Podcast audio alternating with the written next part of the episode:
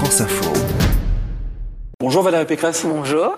Je vous ai donné rendez-vous ici à la Maison de la Radio pour écouter votre panthéon personnel. Quelle est la personnalité qui, selon vous, a nourri votre panthéon personnel? Alors la première personnalité, c'est Jeanne d'Arc. Jeanne d'Arc parce que elle incarne pour, euh, je pense, toutes les femmes euh, le courage au féminin et elle incarne aussi, euh, voilà, l'héroïne par excellence. Et la défense de la France? Il y a cette dimension-là Évidemment, hein évidemment la défense de Mm. la France, mais plus que ça, euh, elle a convaincu des hommes de faire des Mm. choses incroyables. Ce côté, euh, j'ai été appelé pour servir, ça, ça me parle. Il y a qui d'autre? Par exemple, je sais pas, des écrivains, des artistes Alors Euh, sur les hommes, toujours les hommes politiques et Oui. les, les grands, les grands hommes politiques, bon, il y a Henri IV.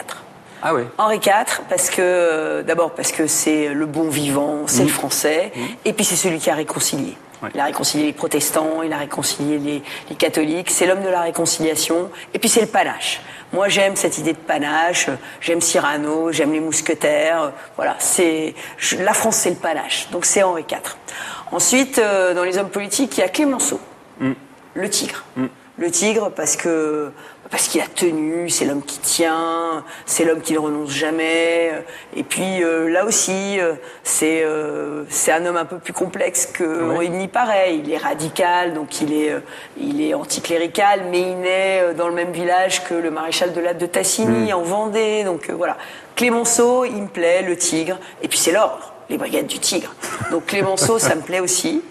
De Gaulle, Évidemment. de Gaulle, évidemment, De Gaulle qui remet la France euh, sur pied, De Gaulle qui, euh, qui est euh, à la fois le grand réformateur, hein, parce qu'il va falloir des réformes, le grand décolonisateur qui voit avant tout le monde qu'il va falloir décoloniser, euh, et puis celui qui donne un pouvoir fort. Parce qu'il nous faut un pouvoir fort en France. On est, on est un peuple qui a besoin aussi de force. Tiens, petite question. Vous êtes devenu gaulliste à quel âge? Ah, bah moi, très jeune. Très jeune parce que j'étais dans une famille. Alors là, c'est mon panthéon personnel. Ouais. Euh, moi, mon grand-père était résistant avec ma grand-mère. Il cachait euh, des parachutistes anglais euh, dans le, le- la chambre de ma maman quand elle était petite, dans son, à côté de son berceau. Euh, donc, euh, ils étaient dans un réseau de médecins qui s'appelait le réseau Comet. Ouais. J'avais 20 ans. Donc, euh, oui, la résistance, ça fait partie vraiment de mon panthéon, de mon panthéon personnel. Et puis, dans mon panthéon très très intime, il y a une dame qui s'appelle Marguerite Léna, qui était ma professeure de philo. Et, euh, et quand j'ai eu 18 ans et que j'ai commencé à dire je vais aller faire des écoles de commerce pour être libre, pour pas que voilà, pour euh, pour gagner ma liberté, mon autonomie, elle m'a dit Valérie, ça marchera pas. Vous allez chercher plus de sens à votre vie et un jour vous trouverez plus de sens à votre vie. Donc Marguerite Léna, j'y pense à chaque fois que je fais de la politique, parce qu'un jour elle m'a dit, vous devrez aller servir votre pays et un jour, eh bien, euh, vous serez, vous serez, euh, vous serez euh, à l'œuvre. Et je connais aussi votre amour du cinéma.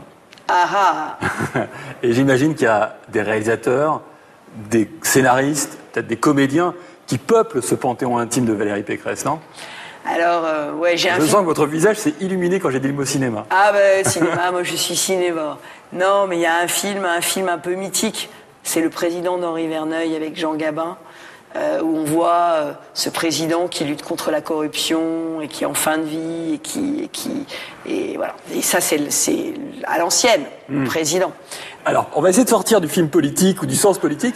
Est-ce qu'il y a des films vraiment qui vous ont ému et qui vous habitent encore aujourd'hui Des films qui vous regardent autant que vous les regardez, vous Alors il y a un film qui m'a, euh, le film qui m'a le plus bouleversé, Ouais. c'est Mommy de Xavier Dolan.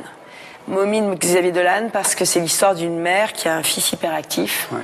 Et il se trouve que moi aussi j'ai un, j'ai un fils qui est hyperactif et j'en ai jamais parlé. Et euh, mais mon fils, a- on s'en est beaucoup occupé, ça s'est très bien passé, tout va bien. Donc, euh, mais dans Mommy de Xavier Dolan, eh ben c'est l'histoire. euh, euh, d'un amour maternel qui tourne mal. Et, euh, et c'est le film, je pense, qui m'a le, le plus touché, le plus ému. Merci. Merci Valérie Pécresse pour ce panthéon personnel. Merci beaucoup. Merci à vous. Bravo, ouais, vous devriez, vous devriez être psychiatre, hein, parce que là, vous faites accoucher des gens.